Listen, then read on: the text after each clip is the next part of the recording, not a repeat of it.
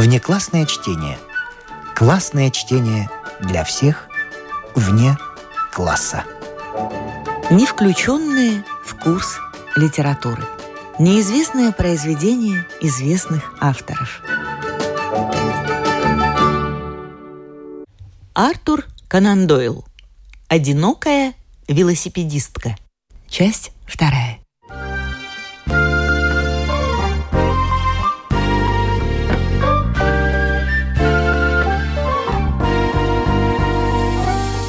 Утро было великолепное.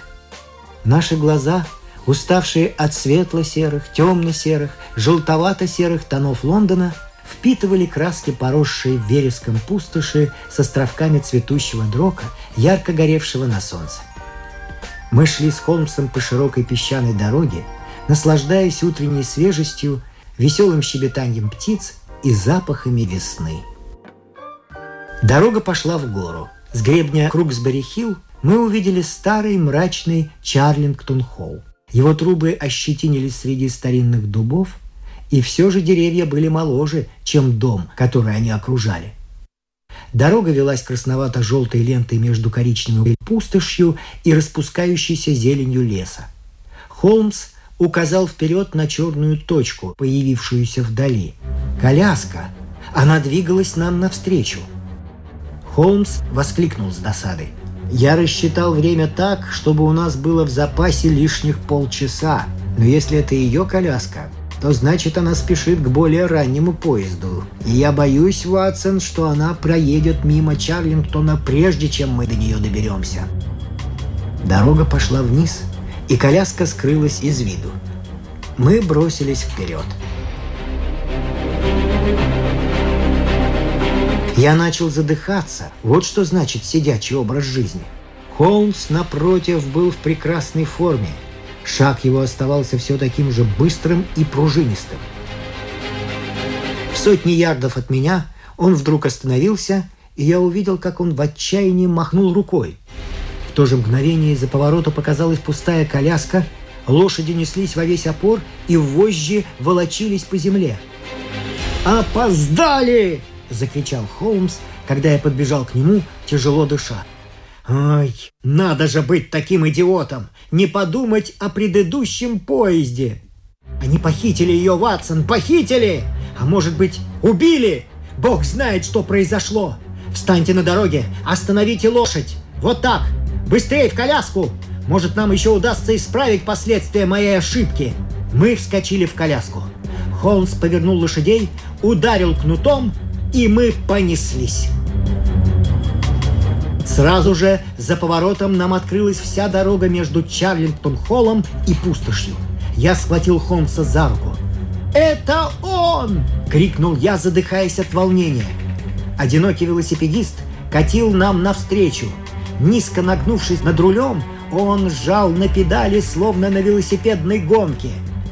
Вдруг он поднял голову, увидев нас, затормозил и соскочил с велосипеда.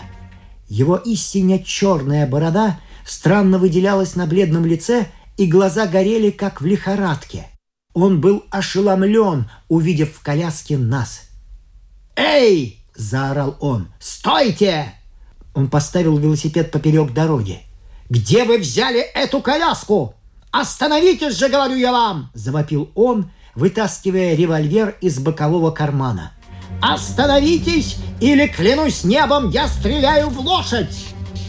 Холмс бросил вожжи мне на колени и выскочил из коляски. «Вы именно тот человек, которого мы хотим видеть. Где мисс Вайлет Смит?» Холмс говорил быстро и отчетливо. «Вот это я и хочу спросить у вас. Вы сидите в ее коляске, значит, должны знать, где она!» Коляска неслась пустая. Мы остановили лошадь, сели в нее и помчались на помощь молодой женщине. «Боже мой! Боже мой! Что делать?» – закричал незнакомец в отчаянии. «Они схватили ее! Этот подлец Вудли и бандит-священник! Быстрее, быстрее, если вы действительно ее друг!» Помогите мне, и мы спасем ее, даже если для этого необходимо, чтобы мой труп гнил в Чарлингтонском лесу!» С пистолетом в руке он побежал, не помня себя, к тропинке между тисами. Холмс бросился за ним, а я за Холмсом, оставив лошадь пастись у дороги. «Вот где они шли!» — сказал Холмс, указывая на следы ног вдоль тропинки. «Эй, постойте-ка! Что это там в кустах?» Молодой человек, лет 18 в одежде конюха, с кожаными шнурами и крагами, лежал навзничь, подогнув колени. На его голове зияла глубокая рана.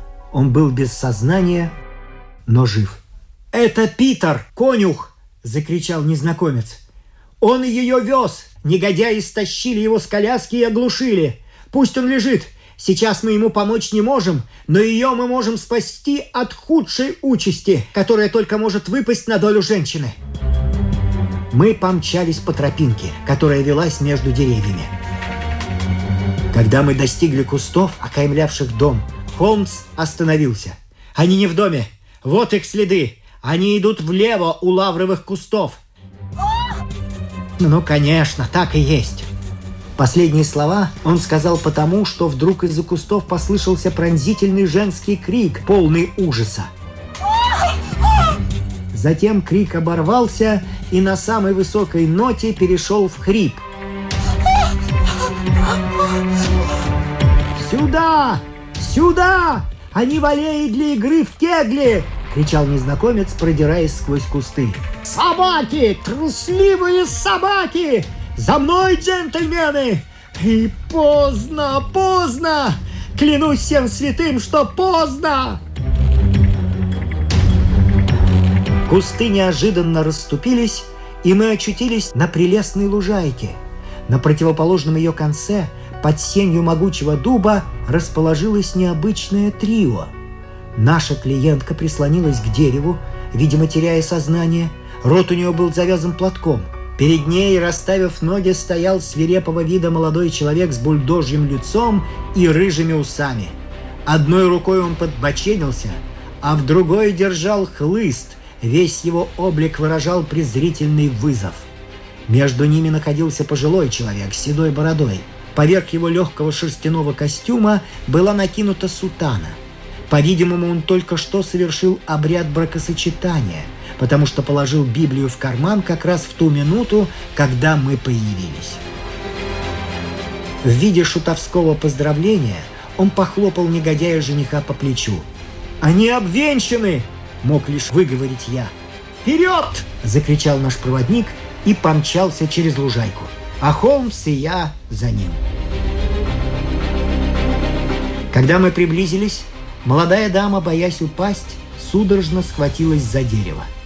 Вильямсон, бывший священник, поклонился нам с издевательской вежливостью, а негодяй Вудли важно выступил вперед.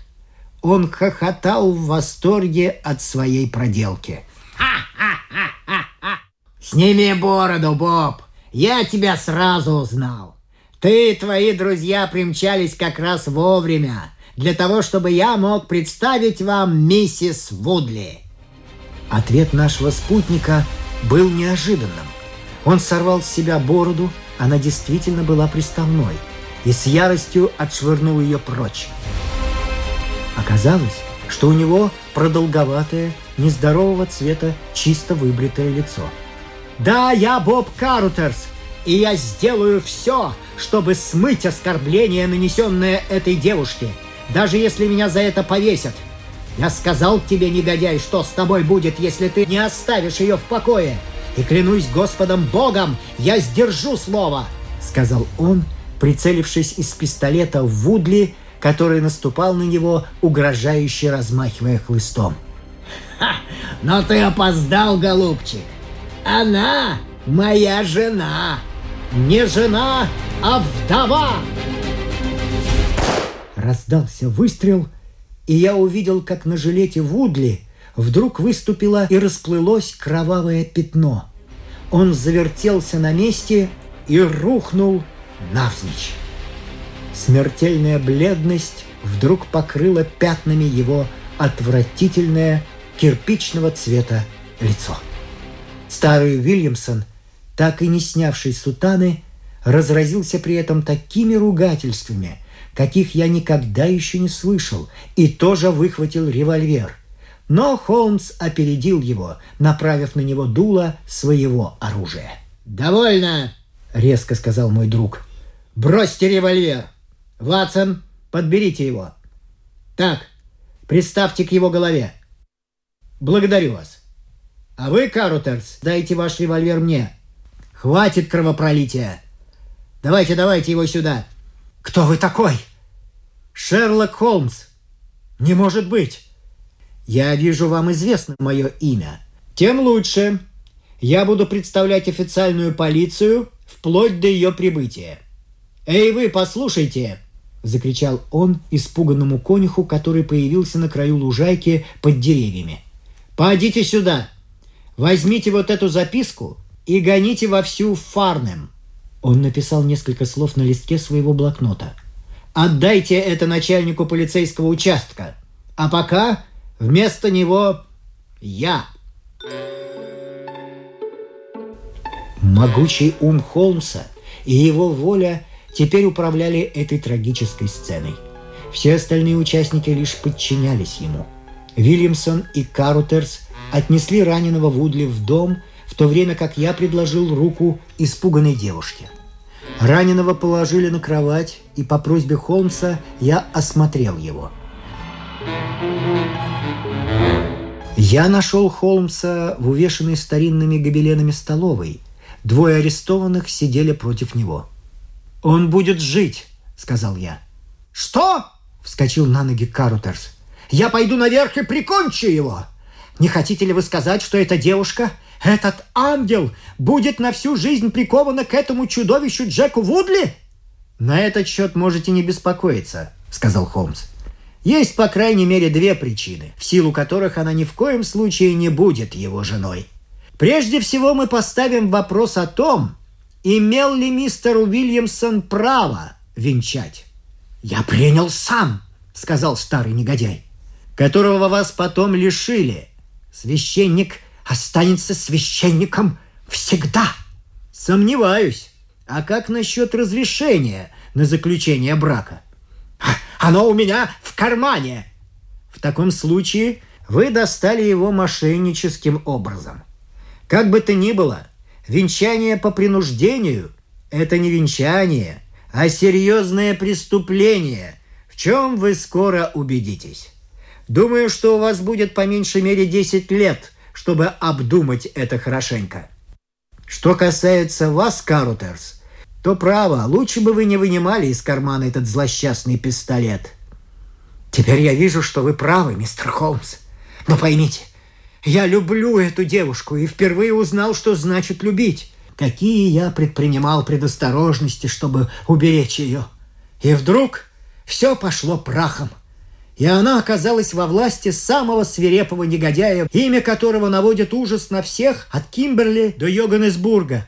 Поверите ли, мистер Холмс, с тех пор, как эта девушка стала у меня работать, я ни разу не отпустил ее домой одну, потому что знал о сборищах этих негодяев. Я каждый раз садился на велосипед и сопровождал ее. Конечно, я держался на почтительном расстоянии – и, кроме того, надевал поддельную бороду, чтобы она не узнала меня. Мисс Смит так независима и горда, она ни за что бы не осталась работать у меня, если бы узнала, что я всюду сопровождаю ее. Почему же вы не сказали ей об опасности? Потому что в этом случае она бы покинула меня. А я просто не мог этого сделать. Хотя она и не любила меня, для меня было счастьем видеть ее в доме, слышать звук ее голоса. «Вот что», — сказал я. «Вы называете это любовью, мистер Карутерс, а, по-моему, это называется эгоизмом. Может быть, вы и правы, но разве любовь и эгоизм не сопутствуют друг другу? Словом, я не мог допустить и мысли, что она покинет меня. Кроме того, планы этих бандитов таковы, что ей необходима была защита. Потом пришла телеграмма, и я понял, что теперь они начнут действовать. «Какая телеграмма?» Карутерс вытащил ее из кармана. «Вот она!» Содержание телеграммы было простым и коротким. Старик умер.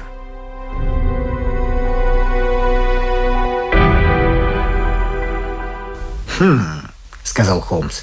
Мне кажется, я вижу всю цепь событий и понимаю, почему телеграмма сыграла роковую роль. Но раз уж мы все равно сидим и ждем, может быть, вы расскажете нам, что знаете?» Тут старый негодяй в сутане разразился бранью. «Клянусь всем святым, если ты донесешь на нас, Боб Картерс, то я сделаю с тобой то, что ты сделал с Джеком Вудли. Насчет девчонки можешь приходить в телячий восторг сколько душе угодно. Это твое дело. Но если ты продашь своих друзей этому фараону в штатском, будешь последней собакой, ясно? «Вашему преосвященству незачем так волноваться», — сказал Холмс, закуривая. «Дело и так совершенно ясно. Если я интересуюсь некоторыми деталями, то лишь из чистой любознательности. Впрочем, если не хотите рассказывать, то давайте расскажу я, и тогда вы увидите, как мало вы можете скрыть. Прежде всего, вы трое, то есть вы, Уильямсон, вы, Карутерс и Вудли, приехали из Южной Африки в надежде на... «Ложь номер один!» – закричал священник. Я увидел их в первый раз два месяца назад и никогда не был в Африке. Скушайте на здоровье, дорогой мистер, не суйте нос в чужие дела. Да, мы познакомились только два месяца назад, сказал Карутерс. Хорошо, значит, вы двое приехали из Африки. Его преосвященство – продукт отечественного производства. В Южной Африке вы были знакомы с Ральфом Смитом. У вас были основания предполагать, что он не протянет долго. Вы разузнали, что наследство его должна получить племянница. Ну, как, все правильно. Карутерс кивнул, а Вильямсон опять разразился проклятиями. «Разрази вас гром, если это все не так, Девушка была ближайшей родственницей. И вы знали, что дядя не оставил завещания. Он не умел ни читать, ни писать, сказал Карутерс. Итак, вы приехали сюда вдвоем и разыскали девушку. Вы решили, что один из вас женится на ней, а другой получит свою долю добычи. Роль мужа должен был сыграть Вудли. Почему? Мы разыграли это в карты еще на пароходе. Он выиграл. Понимаю. Вы пригласили девушку к себе в качестве гувернантки, чтобы Вудли мог ухаживать за ней. Но она быстро раскусила этого пьяного негодяя и наотрез отказалась знать его. А тут вы полюбили девушку, и уже поэтому вся затея должна была провалиться. Мысль о том, что она будет принадлежать этому негодяю, была теперь невыносима для вас. Невыносимо! Я клянусь небом, невыносимо! Между вами произошла ссора. Вудлер, разъяренный, покинул ваш дом и принялся осуществлять свой собственный план. Сдается мне, Уильямсон, что нам нечего сообщить этому джентльмену. Карутерс горько рассмеялся. «Да, мы поссорились. Он ударил меня, и я упал. Теперь, во всяком случае, я с ним расквитался за это. Потом он исчез. Познакомился с этим святым отцом. Я узнал, что они поселились в том доме у дороги. Я чувствовал, что они замышляют что-то недоброе, и не спускал с нее глаз. Иногда я заходил к ним, чтобы разузнать их планы. А позавчера Вудли зашел ко мне с телеграммой, извещавшей, что Ральф Смит умер. Он спросил меня, намерен ли я участвовать в сделке. Я сказал, что нет. Он тогда спросил, согласен ли я жениться на ней и отдать ему долю наследства. Я сказал, что согласен, но она этого не желает. Тогда он заявил, выдадим ее за тебя замуж, а через неделю или две настроение у нее переменится – я сказал, что не хочу ничего делать силой. Он стал ругаться, как последний негодяй, хотя, впрочем, он и есть последний негодяй. Заявил, что так или иначе он своего добьется и ушел. В эту субботу она уезжала от меня. Я достал коляску, чтобы садовник отвез ее на станцию. Но все равно меня одолело беспокойство, и я поехал за ней на велосипеде. Но она уже отъехала довольно далеко, и когда я догнал коляску, было уже поздно. Я это понял, когда в коляске вместо нее увидел вас. Холмс встал и бросил окурок в камин. «Я оказался таким тупицей, Ватсон», — сказал он. «Вы ведь мне сказали, что велосипедист поправлял галстук. Помните, когда он шел по дорожке к дому? Одного этого было достаточно, чтобы распутать всю эту историю. Так или иначе, мы можем поздравить себя с весьма любопытным, можно сказать, единственным в своем роде делом. Я вижу, что трое полицейских идут по дорожке к дому, и я рад, что молодой конюх бодро поспевает за ними. Таким образом, весьма возможно, что ни он, ни наш весьма интересный жених не окажутся жертвами сегодняшних приключений. Я думаю, Ватсон, вы должны сейчас обратить свое профессиональное внимание на мисс Смит. Если же она оправилась, то мы с удовольствием проводим ее домой к матери. Если же она еще не совсем пришла в себя, Скажите ей, что мы собираемся послать телеграмму молодому электрику в Мидленд. Это будет лучшим лекарством. Что касается вас, Картерс, то, полагаю, вы вполне заслужили прощения за ваше прежнее участие в этом заговоре. Вот, сэр, моя карточка. Если мои показания могут помочь вам во время суда, я к вашим услугам.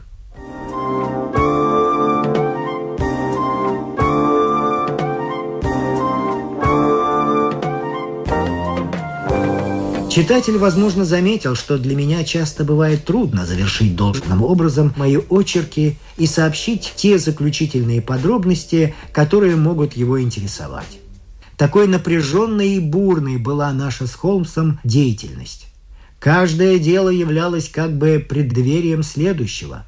И как только очередная пьеса кончалась, ее действующие лица выпадали из нашего поля зрения – ибо мы были слишком заняты, чтобы интересоваться их судьбой. Однако в моих черновиках есть коротенькая приписка, относящаяся к данному делу.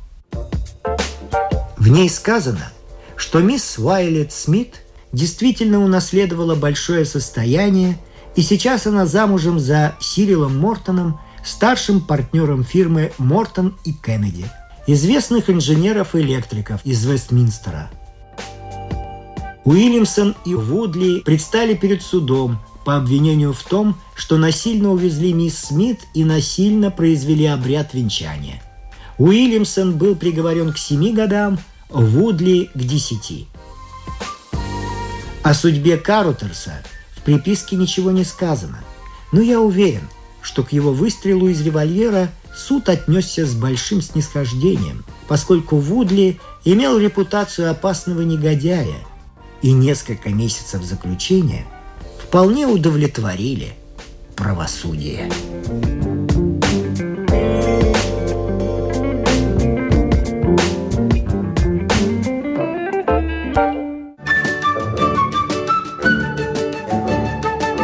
Внеклассное чтение. Классное чтение для всех вне класса. Не включенные в курс литературы.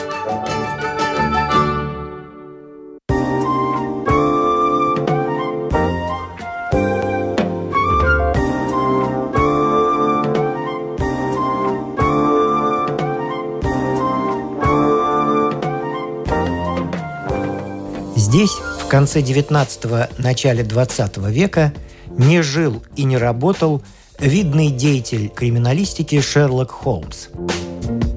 Такую традиционную круглую синюю табличку можно было бы повесить на доме 221-Б по Бейкер-стрит. В 60-е годы прошлого столетия сочинения Конан Дойла о Шерлоке Холмсе занимали второе место в мире по продажам, уступая лишь Библии. Повести были переведены почти на все языки мира, включая эскимосский. А в Лондоне для литературного героя был даже специально куплен целый дом. куда до сих пор, как и 120 лет назад, каждый день приходят сотни писем и открыток, начинающихся словами «Дорогой мистер Шерлок Холмс».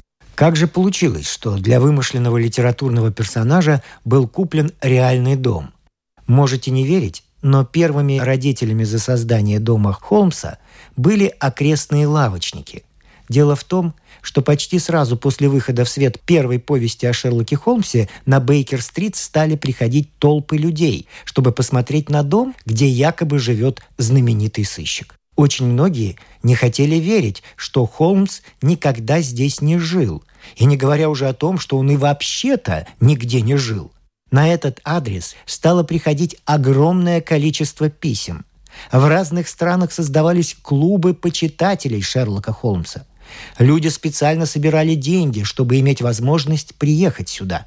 Естественно, если вы не знаете, куда идти в незнакомом городе, первый, к кому вы обращаетесь, это хозяин местного магазинчика. Представляете, какому количеству приезжих, нередко с другого конца света, ежедневно приходилось объяснять, что такого адреса просто не существует.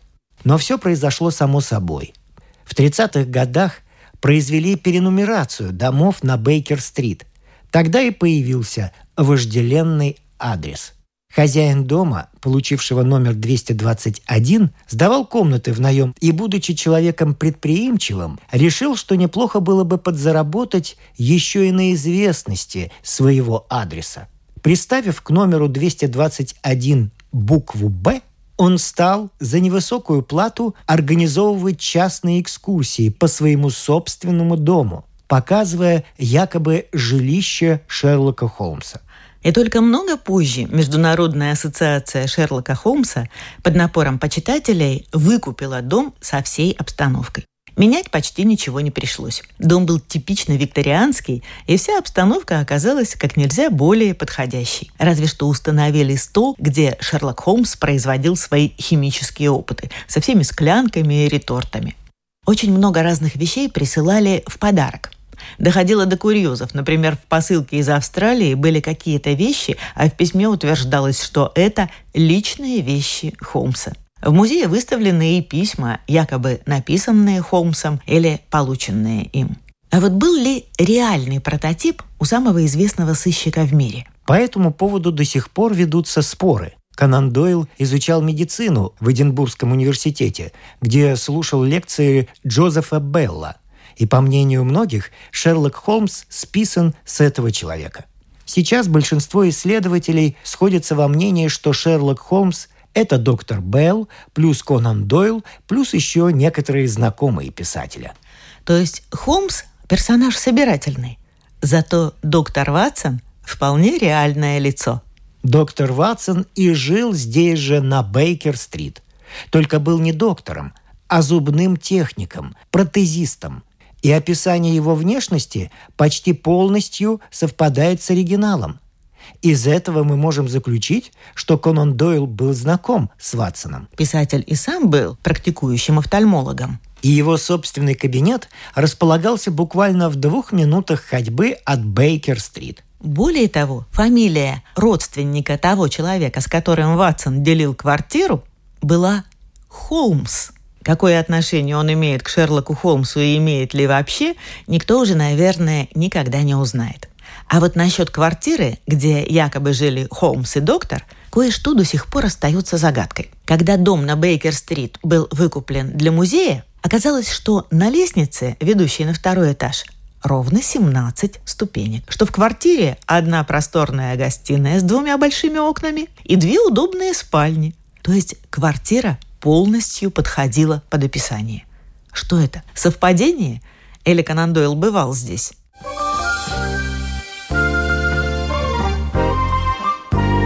У многих и по сей день образ англичанина прежде всего ассоциируется с Шерлоком Холмсом. Конан Дойл писал свои сочинения в эпоху расцвета Британской империи. Именно тогда начал экспортироваться образ джентльмена. Человека с безукоризненными манерами, в цилиндре и с неизменным зонтиком в руках. И в то время развить и укоренить положительное представление об англичанине было особенно важно. Ведь большая часть населения британских колоний знала совсем других англичан. Это были солдаты, образ которых порой был очень далек от джентльменских критериев.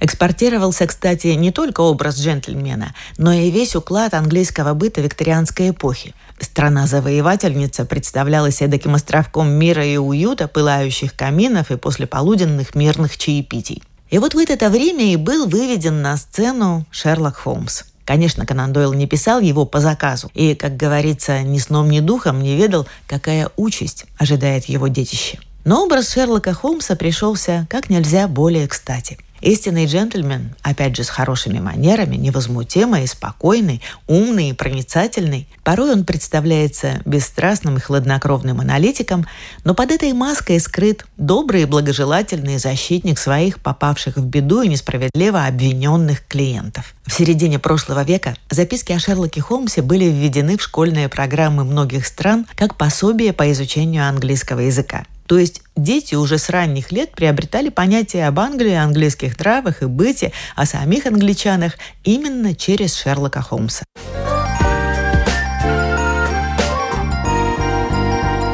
Расследование преступлений – точная наука.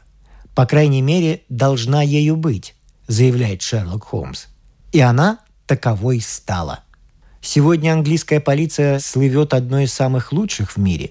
Так может, это благодаря Шерлоку Холмсу? Но то, что рассказы о Шерлоке Холмсе являются родоначальниками жанра научного детектива, это точно. Специалисты не раз упрекали Конан Дойля в наличии ляпов, неточностей в самых различных областях. Да, было и такое. Например, фиаско Конан Дойл потерпел с рассказом «Серебряный». Там писатель признавался, что в действительности ничего не понимал в ипподроме и скачках и выбрал этот мир всего лишь как эффектную площадку для действия. Репортеры газет, особенно те, которые специализировались на скачках, учинили Конан Дойлу разнос. А вот со следами велосипедных шин получилось как раз наоборот – Авторы уверяли, что невозможно по их следам определить, в какую сторону едет человек. Но Конан Дойл, сам заядлый велосипедист, решил на опыте проверить справедливость утверждения. И что вы думаете? Шерлок Холмс оказался прав. А вот еще один курьезный момент. При постановке «Пестрой ленты» Конан Дойл, выступавший в качестве консультанта для полноты впечатления, решил задействовать в спектакле «Живую змею». Спектакль прошел на ура, но газеты на следующее утро писали все портит отвратительное чучело змеи. И только после того, как на сцене повесили обыкновенное чучело, газеты похвалили. Прекрасно смотрится на сцене живая змея. Насчет всех неточностей в книгах Конан Дойла можно сказать только одно. Каким бы живым ни казался Шерлок Холмс его почитателям, все равно он был и остается литературным персонажем. И пусть даже сейчас, в 21 веке, уже все должны знать о том, что на Бейкер-стрит 221-Б всего лишь музей, а никакого Шерлока Холмса нет и никогда не было. Но каждый день в музей приходят сотни писем со всего мира, начинающиеся словами «Дорогой мистер Шерлок Холмс». По опросу 2011 года в то, что Шерлок Холмс существовал в реальности, верит в среднем каждый пятый британец. И пусть даже великий Бернард Шоу однажды отозвался о Шерлоке Холмсе как о наркомане, не имеющем ни единого приятного качества, но в день рождения именинник получает тысячи открыток со всего земного шара, букеты цветов и даже именинные пироги – и вопреки исторической правде, помимо вывески музея, снаружи на доме установлена типовая лондонская мемориальная синяя табличка. Ее устанавливают на домах, в которых проживали какие-либо исторические личности. На табличке дома 221-Б по Бейкер-стрит указано, что в этом доме с 1881 по 1904 год проживал сыщик, консультант Шерлок Холмс.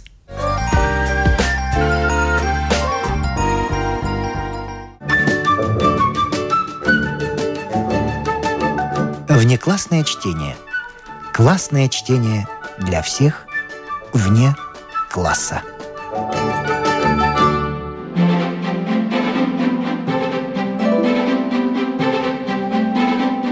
вами прощаются актеры Наталья Щеглова и Вадим Гросман.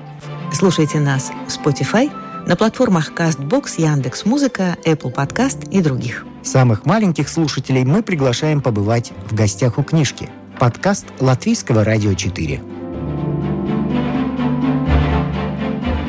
А для тех, кого интересует наша женская роль в истории, в подкасте Латвийского радио 4 звучат истории на манжетах.